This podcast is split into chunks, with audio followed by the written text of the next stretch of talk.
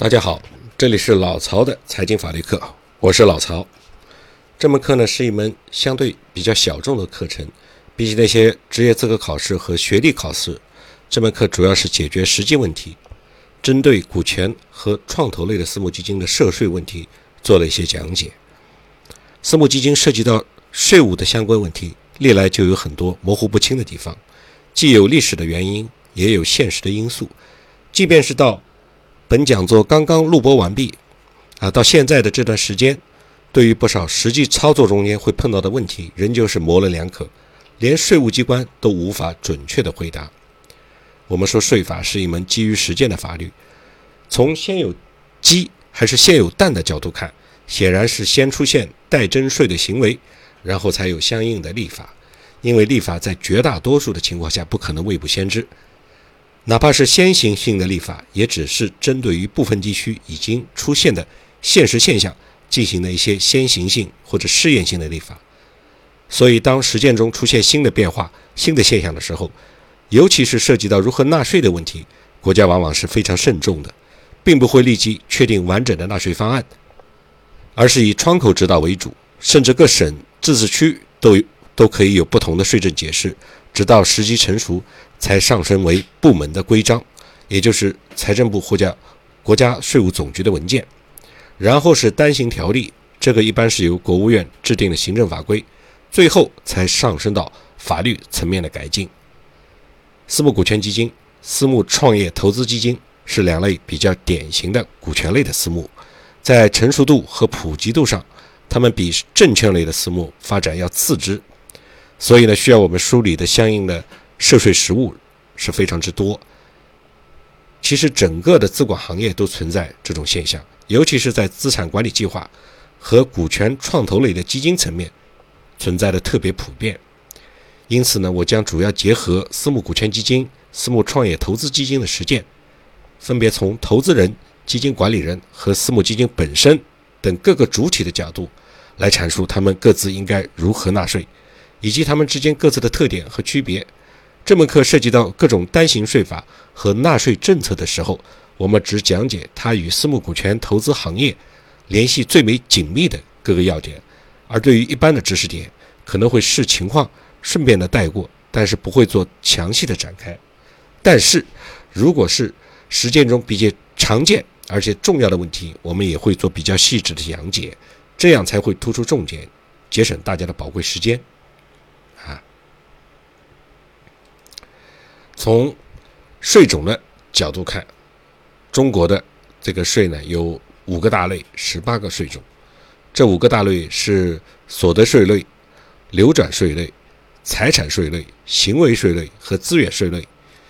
相应分成的具体税种就有企业所得税、个人所得税、增值税、消费税、关税，然后是房产税、契税、车辆购置税、车船使用税、印花税。那么最后是烟叶税、环保税、船舶灯税、耕地占用税、城市维护建设税、资源税、城镇土地使用税和土增，也就是土地增值税。其中最主要也是最重要的税种，和大多数企业和个人休憩相关的税种，毋庸置疑就是所得税和增值税。其他的税种则常见于特定的行业，比如说房地产开发、进出口贸易。矿产资源的采掘等等，所以本讲座也会聚集在增值税和所得税这两个最主要的税种上，结合私募股权或者是私募创业投资基金常见的涉税行为，来逐一的进行讲解。私募股权基金或者创业投资基金的这个投资人呢，他们能够不被二级市场的短期涨幅所诱惑，一般而言，他们是更为理性，多数呢。都会具有比较有经验、投资的经验和投资的眼光，相应的呢，他们对于基金管理人的要求也会比较高，所以我们精准的掌握税收知识，既是自己从事项目投资在各个环节必然会遇到的问题，更是作为服务于投资人的基金从业人员所必须要做到的基本要素。所以在开始讲解之前，我们可以用两个案例来体会一下。精准掌握税收政策知识的重要性。第一个例子，我们说某基金是一家有限合伙企业，它的这个基金管理人是一家有限责任公司，这个基金管理人呢，同时还担任这家有限合伙企业的 GP，也就是普通合伙人。其余的投资人，也就是 LP，都是自然人。在二零一九年，这个基金对外投资取得了股息收入，注意是股息收入一百万元。那么我们的基金财务人员就将这个收入作为投资收益核算，并且计入企业的经营所得。按照个体工商户的生产经营所得项目，这个是新的个人所得税法这个修订之后。也已经改成这经营所得了，要求按照百分之五到三十五的超额累进纳税。那么我们说呢，这种纳税方法是错误的。正确的方式，这种合伙制的基金获得的股息收入，应当区分于其他的收入，不作为它的经营所得，而应该作为利息、股息红利所得这个应税项目来计算缴纳个人所得税。那么也不是适用。百分之五到三十五的超额累进税率，而是适用比例税率，啊，百分之二十的比例税率。我们可以比较一下两者的税收差别。我们这里列了一张税率计算表，啊，从百分之五到这个百分之三十五，分别的这个适用的档次和速算扣除数。按照超额累进的算法，那就是达到了这个百分之三十五的税率，那就是用一百万乘以。百分之三十五，再减去一个六点五五万的速算扣除数，得到的这个应纳所得税是二十八点四五万元。而我们如果说把这个一百万元按照百分之二十的比例税率来计算，只应当缴纳区区二十万元的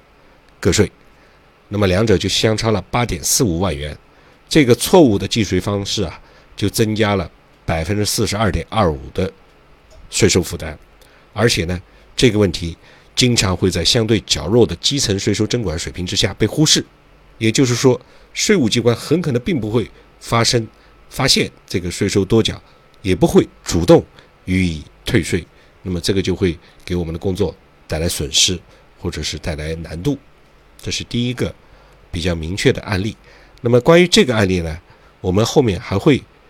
有延伸，就是为什么要按照五到三十五的。累进税率，啊，没有按照五到三十五的累进税率，而是按照百分之二十的这个呃红利所得的这个税率来纳税。我们后面会专门讲解，在这个前面我们先拎一下。第二个案例啊，这个在开始第二个案例的时候，我会想问大家一个问题啊：对于中国老百姓而言，最重要的资产是什么？有人说是香车宝马，还有人说美女的。其实都不是。其实对于大多数的中国人而言，最重要的资产是房产。我们插一句啊，中国的这个法律体系中间，对于我们的资产的这个管理啊，其中资产的保护，那么这个保护的最好的就是这个不动产，也就是我们的房产。所以呢，我们的这个房产的这个监管呢是比较严格的。这说明了中国老百姓对房子的重视。大多数工薪阶层一辈子的梦想就是围绕着一套房，或者是两套房展开。如果是有三套以上的房产的老百姓，已经可以算是非常富有的人了。那么说，涉及到二手房交易的税种都有哪些呢？我以浙江省杭州市为例，列了一张表。那么这张表呢，分成两部分。第一部分呢是这个呃土黄色的这个颜色做底色。第二部分呢是这个蓝色的颜色做底色，它们的区别呢主要是转让的这个房产的类型不同，一个是住宅转让，一个是非住宅转让。当然，对于我们个人而言，更更关注的是住宅类的房产转让。我们先看住宅。首先呢，这张表分成两大部分，左边一大列就是左边这么一大列啊，这个主要是买方需要承担的税费，右边这么一大列。是卖方卖房子的人所需要承担的税费，然后再分别不同的情况。那么，比如说个人转给个人，啊，个人转给企业，企业转给个人，企业转给企业，就这四种情况。下面当然标的都是一样，都是住宅而不是非住宅。那么这个我们可以看到啊，买方所需负担的税费只有契税和印花税，而卖方所需负担的税费就比较多了，有增值税及附加，有个税，有土增土地增值税啊，有印花税。但是土地增值税呢，对于个人来而言是不缴纳的，对于企业而言是缴纳的。这张表上有。那么我们可以稍微仔细的看一看，当个人转让给个人的时候，我们就看这个房产了。如果这个房产是卖方的唯一住房，而且是九十方以下的话，那么契税是百分之一，印花税呢，个人转给个人都是没有的啊。那么这是对于买方而言。那么对于买方而言，如果说这个呃转让的这个住房呢是这个卖方的唯一住房，但是九十方以上的，那就百分之一点五的契税。那么如果是不是唯一住房，是第二套住房，但是也是九十方以下的，还是百分之一。那么如果是第二套第二套住房是九十方以上的，那就百分之二。那除了这四种情况以外，所有的契税都是百分之三。所以个人和个人之间转让房产、住宅类的房产的契税，就是有一、一点五、二和三四档税率，然后印花税是全免。那么对于卖方而言，他就不是看这个。面积了，啊，卖房子的时候不是看你的面积，而是看你的这个持有年限。如果是对于增值税而言，只要持有满两年，增值税全部是免征；如果是对于个税而言，持有满五年，而且是唯一住房的话，也是免免征个税的。但是如果是这两个条件满五或者唯一，这个其中有一个任意没有满足的话，那么你就要交个税。那么交个税的这个交法呢，有两种选择：一种呢是按照买卖差价的百分之二十成交，呃缴纳；一种呢是按照这个卖方总价的百分之一来缴纳。那通常情况下，这个在比较发达的地区，房屋总价比较贵的时候，那么这个一般来说都会采用成交全价的百分之一来缴纳。这个个税，但是土增和印花税也是不用缴的啊，买卖双方都不用缴。那么我们就可以看到了，那么这里呢有一个这个买卖差额的这个百分之五点三增值税，那这个就比较高了。就是说，当你不满两年的时候，那个卖方除了这个个税之外啊，还要缴纳百分之五点三，按照成交全价的百分之五点三缴纳增值税。这个税率是非常非常高的，对于百分之五的话，可能远远超过你持有这个房产的房价的一个涨幅了，啊，这个是这个这一点。那么我们再接下去看，个人转给企业，啊，个人转给企业呢，这个对于买方来说也是一样，这个契税是需要交的，印花税是免的，契税呢有一一点五一。一点五二和三三种跟个人转给个人是一样的。那么对于卖方来说呢，这个因为你是这个企业啊，就是这个个人向企业买房，那么百分之五点六的增值税及附加税。那么这个五点三和五点六的差异呢，主要是在附加税上面的一个差异。实际上增值税。是按照我们后面会学到，是按照百分之五来收的，百分之零点三或者百分之零点六都是附加税的不同比例而计算的，主要是城建税和教育费附加。那么他们是按照流转税额的一定比例来计算。然后卖方是企业，那么就不交个税了，那么要交这个土地增值税啊。这里我们没有把企业所得税算在里边。土地增值税呢是按照成交价的百分之五啊，或者说按照。转让收入减去扣除项目的金额之后，啊，乘以四级的超率累进税率来缴纳，这个税率呢也是相当之高。那么印花税不能免了啊，印花税按照百分之零点零五，也就是万分之五来缴纳。那么我们再这个看一下，这个企业向个人买房，买方是企业，不管买方是这个买方是企业的时候，就没有任何的情况必须要缴纳百分之三的。印花税，啊，然后呢，呃，百分之三的契税和万分之五的印花税，然后呢，卖方也是企业，那么如果是这个增值税的话，是满两年免征增值税，呃，这个如果是满五唯一的住房，这个实实际上就是这个企业名下只有这一套住房，虽然是以法人名义持有的，比如说个人独资企业，或者是这个公司名是名名义持有的，只有这一套住房，满五年且是唯一的，那么就免征这个个人所得税啊。这是对于个独企业而言啊，企业，哎，我们讲讲错了，这是讲到企业转企业啊，企业对于这个对于企业来。来来而言就没有这个企业所得税啊，没有个人所得税，只是有企业所得税。那么，呃，增值税按照买卖差额的百分之五点六，啊，土增按照成交价的百分之五，或者是转让收入减去扣除项目，按照超率累进税率来四级的超率累进税率来计算。那么，这个印花税也是万分之五。那么这个是税率最高的。那么下面呢，这个个人。这个和个人、个人和企业、企业和个人、企业和企业转让的是非住宅的情况呢，我就不再详细展开了，大家可以自己对照看一下。这张表呢是比较新的啊，应该是这个到目前为止，那么杭州市现行的二手房买卖的这个纳税政策就是这样。从这张表呢，我们可以看出啊，最最最最重要的是知识的延伸。在交易二手房的过程中，交易的对手方、交易房产的面积、标的房产的持有时间，以及是第几套房，都对交易税费影响极大。这个案例呢，可能在私募股权或者创业投资基金层面适用的情况不多。呃，如果说我们是这个做的是一些特殊的基金，比如说房地产基金，有可能会涉及到。但是这个案例也会给我们足够的警示。比方说，我们在判断。房价涨落的时候，不妨可以换一个角度，从税收政策的角度来看看，在这样的这个差别税率的压制之下，热点城市的房产的炒作空间应该已经被压挤的所剩无几。同时又加上了限购令的实施，我个人认为，房是用来住的这个政策将会贯彻到底，并且充分的落实到位。大家如果有兴趣的话，还可以。进一步的深入研究一下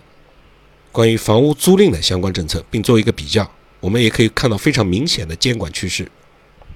尤其是对个人而言，房屋出租的税收负担要比房屋出售的税收负担要低得多。未来呢，除了投资不动产以外，中国的投资渠道也会进一步的丰富，所以私募股权基金发挥的这个作用也会越来越大。比起其他的行业，我们的这个私募股权啊。或者是创业投资基金起步还算是比较晚，也就是近这个五到十年的这个事情。那么这个我们再往前追溯到二十年前那些投资大佬的名字，可能大家都都已经这个没人知道了。所以呢，这个行业还需要大量的从业人员的进入，是一个非常有发展前景的一个行业。那么我们接下来就进入正题，先了解一下这个私募基金这个行业的主体有哪一些，运行情况又是怎么样子的，又有哪些？常见的税务方面的问题，如果说这些问题你都知道的比较清楚了，可以快速跳过，直接跳到你感兴趣的章节。但是如果说你的时间相对比较充裕，我觉得你跟着我从头到尾的把这个课程捋一遍，收获应该会更大。那么先讲我们私募基金分类及行业概述，按照证券投资基金法。从业务实质上，私募基金和管理人都可以分为两类。啊，这个什么业务实质呢？主要是公开发行和非公开发行，也就是相当于是公募或者私募。公募或者私募，公开或者非公开的主要特区主要区别或者是业务实质是什么呢？是面向于特定或者不特定的投资人。这个不特定就是多数了。那么这个不特定是否特定的这个？这个判断标准是什么？我们契约制的基金和股份制的基金的投资人的上限以是否超过两百人为标准，而我们的有限公司制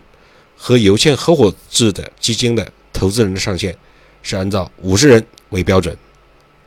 那么，对于私募基金管理人，也可以参照私募基金的分类，这个上面的这个业务实质的分类，把管理人分成公募基金管理人和私募基金管理人两类。也可以按照，也可以按照管理人的本身的组织形式分成公司制的、合伙制的。注意啊，我们经常把公司制、合伙制和契约制放在一起相提并论，但是管理人一般是不存在契约制的组织形式的，因为管理人本身是一个由联系紧密的团体组成的法律主体，面临着比较高的法律行业风险，他不可能以这个契约的方式来松散建立。那么下面呢，我们按照这个基金业协会对于这个管理人专业化经营的要求呢？对于私募基金管理人也做了机构类型和业务类型的分类。一个私募基金管理人在工商注册完成之后，在基金业协会登记的时候，只能选择一种机构类型，而特定的某一种机构类型只能选择特定的业务类型，而且在机构类型选定之后不可以修改，所以基金管理人要非常慎重的选择。在基金管理人申请登记期间，若需修改，只能通过点击注销账号后重新申请。如果已经办理通过，还需要修改的，那只能点击注销登记，注销并删除私募基金管理人所有的登记信息之后，再重新申请来变更机构类型。所以，这个变更机构类型是无法通过管理人重大事项变更这个模块来进行的，只能从头再来。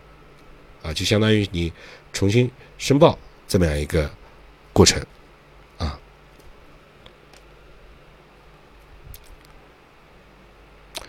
那么基金业协会呢，对于这个私募基金管理人，按照机构类型就分成了证券类的证券类投资、私募证券投资基金管理人、私募股权及创业投资基金管理人，还有其他类的。私募基金管理人，那么后面还增加了一个资产配置类的，啊，一共是四大类还是五大类啊？那如果说我们把股权和创投视作同一类的话，那就是证券类、股权创投类、其他类，还有资产配置类四大类。啊，这个是我们的一张这个表，这个是这个在中基协的资产申报的这个。综合业务平台上面所展现的这张表，也就是说，你在这个注册基金管理人的时候，首先你在这个注册基金管理人的时候，先要做工商登记，工商登记完了之后，来到基金业协会进行资金管理人的这个登记，呃，登记完了之后呢，你再发行产品，再进行基金产品的一个备案。那么在登记的这个环节，我们这个页面就大概是这个样子的。那么这里呢，我们也讲了这个。登记的这个机构类型和业务类型的这个呃相相对的这个关系啊，那么我们下面还有一个专门的这个关于二零一八年九月十号开始可以申请资产配置类的私募基金管理人，这里呢还有一个比较这个呃题外的一个话啊，这个在资产配置基金的资产配置类的这个基金管理人原来是不能申报的，一直到二零一八年九月十号。起，然后这个中期协才发文，在这个私募证券、股权创投和其他类的基础上，也增加了一个资产配置类的基金管理人。但是呢，这个资产配置类的基金管理人又对他的所管理的产品做了严格的约定，所以呢，这个曾经在私募股权、呃私募基金管理人这个牌照这个市场上，还引起了一些小小的这个风波啊，这个我们就不展开了。那么也就是说，这个牌照之前让大家认为很值钱啊，呃，这个资产配置类的不是一般的机构能够申请的，那呃意味着他能做的包括其他类的这个呃基金管理人的牌照啊，意味着他以前能做的事情比较多，什么样的这个基金都能发行。后来大家的这个理解有问题，呃，这个中基协和证证监会都专门对这个问题做了一些说明。那么这个呃这个我我认为这个也是一个规范的监管啊。下面我们来看看这个基金类型啊，机构类型和基金类型和产品类型的一个一个关系。实际上它是层层递进的。首先是机构类型，也就是说你去申报的这个私募基金管理人这个机构是什么类型的？是专门做二级市场的证券类的，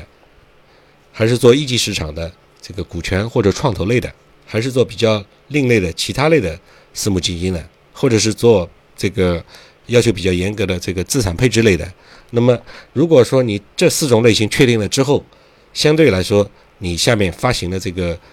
产品类型或者是基金类型也是固定的。那么，比如说我们打开这张表啊，就可以看得到，我们这里凡是红色的、红色字体标注的，都是这个机构的类型；然后黑色字体标注的这一部分、这一部分、这一部分，包括这部分，那么一部分呢是既是产品的类型，也是基金的类型；一部分呢是这个是产品的类型，同时呢它下面还可以发各种各样的基金。比如说，我们举个例子。我们注册了一个私募股权创投类的基金，啊，然后呢，这个私募股权基金或者是私募创业投资基金，它可以发行的产品，其中有一个是创投类的 FOF，或者是私私募股权类的 FOF，也就是母基金，啊，基金的基金。那么这个本身它就是一个基金类型，也就是一个产品类型，再往下就不用延伸了。那么同时呢，它还可以发各种各样的这个明细的产品。比如说这个什么成长型的基金啊，这个呃，这个并购基金啊，这样，比如说是证券投资类的这个基金管理人，那么除了发行私募证券类的 FOF 这样的一个基金之外，它下面还可以再延伸，比如说我是专门做二级市场股票的，啊，这个是做期货的，是做债券的，是做期权的，或者是我专门。基金也是去做这个封闭式基金的这个操作的，或者是其他的证券及衍生品种的，这个是又往下延伸了一个产品类型的。这个我们就简单的介绍一下。下面我们这个在下一章下一章节，我们将讲讲述私募基金的这个分类及行业概述中间，就关于这个行业的这个整体概况的一个说明，以及如果有时间的话，我们会讲解一下。涉税问题的一个总体框架以及法律法规的